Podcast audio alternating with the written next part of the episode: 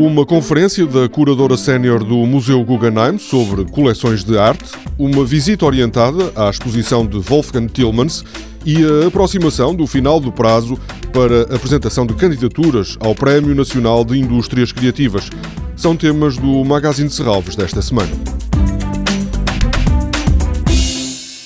Susan Davidson, curadora sénior do Museu Guggenheim de Nova York, estará na quinta-feira da próxima semana em Serralves para uma conferência sobre coleções de arte. Vão ser, sobretudo, analisadas as coleções Guggenheim e Menil, maioritariamente constituídas por arte surrealista.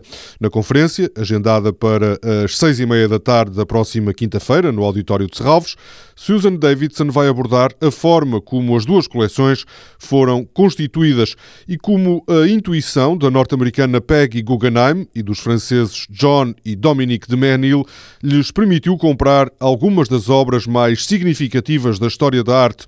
Numa entrevista de 1969, Peggy Guggenheim admitia que muitas vezes comprou arte por impulso e que apoiou pintores também por impulso. I was an impulsive buyer, often much too much, so I've had to get rid of lots and lots of paintings that I bought impulsively, I think. As duas coleções, a Guggenheim e a Menil, são atualmente instituições públicas nas cidades de Veneza e Houston. Os curadores Sérgio Má e Luísa Especial vão orientar, às 5 da tarde do próximo sábado, uma visita à exposição No Limiar da Visibilidade de Wolfgang Tillmans. Esta exposição, com fotografias de fenómenos naturais do influente artista alemão, está no Museu de Serralves desde 30 de janeiro e vai lá continuar até ao dia 25 de abril.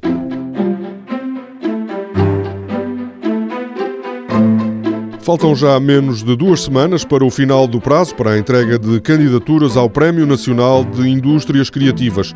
Trata-se de uma iniciativa conjunta da Fundação de Serralves e da Superboc. O objetivo é distinguir empreendedores ou empresas em fase de criação ou de expansão. Há quatro categorias: arquitetura e artes visuais, música e artes do espetáculo, conteúdos e novos média e turismo e património. Amanhã os projetos podem ser apresentados em Braga, na quarta-feira no Porto, no dia seguinte, quinta-feira, na Covilhã e no dia 11, sexta-feira da próxima semana, em Lisboa.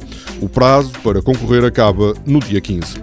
Toda a programação pode ser consultada em serralvos.pt ou na página da Fundação no Facebook. Este programa pode também ser ouvido em podcast.